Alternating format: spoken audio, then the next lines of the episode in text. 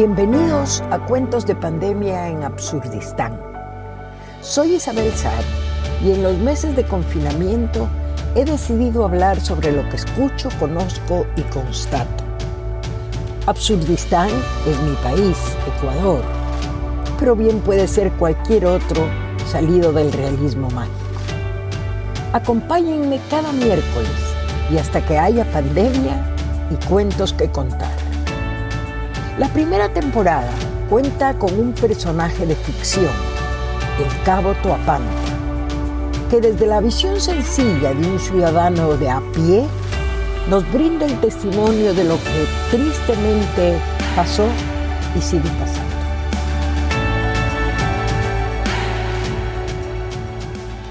Informe confidencial, súper confidencial, del cabo primero Sergio Toapanta para el ministro de Defensa. Cumpliendo su disposición, me dirigí a la ciudad de Guayaquil el 18 de mayo del año en curso. Al llegar, me sustrajeron mi mochila en la terminal, pero con suerte llegué al cuartel Diosito y la Virgencita del Quinche me protegieron de ahí en adelante. Lo primero que me llamó la atención fue un avión grandote que ya mismito bajaba, pero al final no. Me dijeron que la señora alcaldesa lo mandó votando porque ya sabía que en ese aparato venía el virus ese, que todavía no sabía cómo se llamaba pena me dio. Pero los que mandan son los que saben lo que es mejor para uno. De ahí, como me indicaron, me fui a un hospital bien grande. ¿Para qué también? Bonito estaba, con su fachada blanquita y con esos circulitos que también hay por todo lado.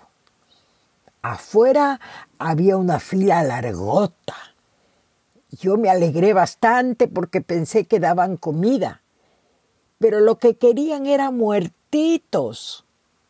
Sí, mi superior, como mismo le digo, estaban esperando difuntos que disque eran de ellos. De toda gente había, verá, hasta blanquitos. Me puse a averiguar que cómo así querían difuntos y me contaron que se habían muerto sus parientes y a recoger venían. Entonces salió uno de bata blanca y les dijo que para ver muertito había que pagar. Unos pagaron 25, pero hubo otros que dieron hasta 300. Yo entré para informar a mis superiores lo que pasaba y vi unas fundas negras medio rotas que tenían cuerpos que olían peor que la vaquita muerta de la María. A contar me puse los muertitos, pero no sé contar sino hasta diez mil. Ahí ya me perdí. Y como el calor era fuerte y también el olor, mejor me fui rapidito a ver si la comadrita Lupe en el monte Sinaí que dicen me daba algo de comer. La comadre acarreaba baldes de agua para lavar manos de guaguas, dijo.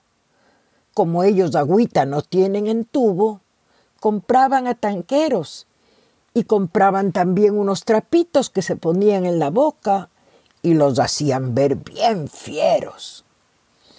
En esto llegó un camión del gobierno. Nos hicieron poner en fila y bolsitas regalaban con comida. Pero el fideo era fiero. No era blanquito como conocemos, sino café. Disque para que no tuviéramos gluten o algo así. Bueno, por lo demás, todo normal. Seguían los robos, los asaltos, como debe ser. Ya al otro día, como estaba feo lo de los muertos que eran más, me fui a Manabí. Ya sabe mi jefe que la comida manaba es de primera. Ni bien llego, me llevan a unas casas bonitas de una ciudadela el aromo que dicen, pero que como nada era como debía ser para mí. Los enfermitos de Choguango y unos señores doctores que se veían cansados mismo. No me gustó y seguía un potrero que sería hospital en una playa linda, linda, ¿para qué también? Pedernales se ha sabido llamar. Ahí me completaron que la plata del hospital se robaron. Virgencita del quinche, ¿habrá vida con estos malvados? Yo que andaba comiendo un corviche y me topo con la bola de guambras trepados en los árboles, con celulares y computadoras. Y mire cómo es la modernidad, que eso se llama clases virtuales. De un hecha podrían cosechar el algodón, ya que trepaditos estudian. Lo que es la tecnología, vea. Feo mismo está todo lo que veo, ¿para qué le digo? Estos patrones están roba que roba, mi general. Y uno pobre mismo no sabe cuándo le tocará morir, virgencita. Voy al Carchi, me dije, que papitas como las del Carchi mismo no hay. ¿Y qué ha de creer, patroncito? Circo parecía. Por un tronco puesto sobre el río pasaban hombres y mulas. Cargaban de todo, verá. Que si tanques de gas, que si bultitos, que si guaguas. Yo estaba encantado porque me daba que estaba en el circo. Pero vino la mili y arrió con todo eso porque dicen que la alegría del pobre dura poco. Tomé derechito para el oriente, en busca de guayusa para infusión. Pero ¿qué cree? Rota la carretera. El río bravo, bravo bajaba y me contaron que el olodicto se fue jodiendo mismo. No pues, mala suerte ha de ser. Ya pasaban los días y comidita se acababa. Así que a la capital fui a ver si mi general me recibía. Ha de creer que ni bien voy llegando, veo por Chimbacalle que dicen cristiano que caminando caen al suelo. Será nueva gimnasia, pensé. Pero ¿qué cree? Se morían nomás así calladitos. Ahí sí no los conté, jefe, perdonará. Ya con los diez mil primeros me dolía la cabeza. Y llegando voy a San Roque, donde vuelta me robaron. Y eso era peor que la romería de mi virgencita. Alboroto para un lado y otro cargando sacos de papa, de zanahoria y de qué no más. Ya era mucho, patrón. Ya pasaban y pasaban los días y no podía más. Voy a la casa del pueblo, dije, al Congreso, y veo una nueva moda. Los patrones no ponían pulsera en la mano, sino en la pierna, y tiene un nombre chistoso, torniquete que le dicen, pero se ve bien fiero, sobre todo en las guambras. Ahí me entero que están regalando platita a los naturales. Me emocioné por los robos que tuve y averigué en la Plaza Grande cómo mismo era lo de la plata.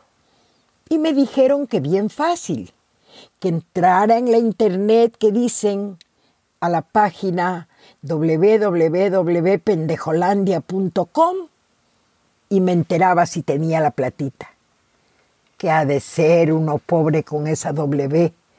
Desobligo me dio. Total, jefecito, decidí ir al FUR, a la otra frontera, a ver si era mejor la cosa. Ya llegando, casi me cae encima un avioncito, chiquito, avioneta que le dicen. Cayó nomás, pero del otro lado. Un muertito quedó y tres heridos. Pero la plata, humo mismo se hizo. una guambra guapa, guapa, un herido casi muerto y otro más.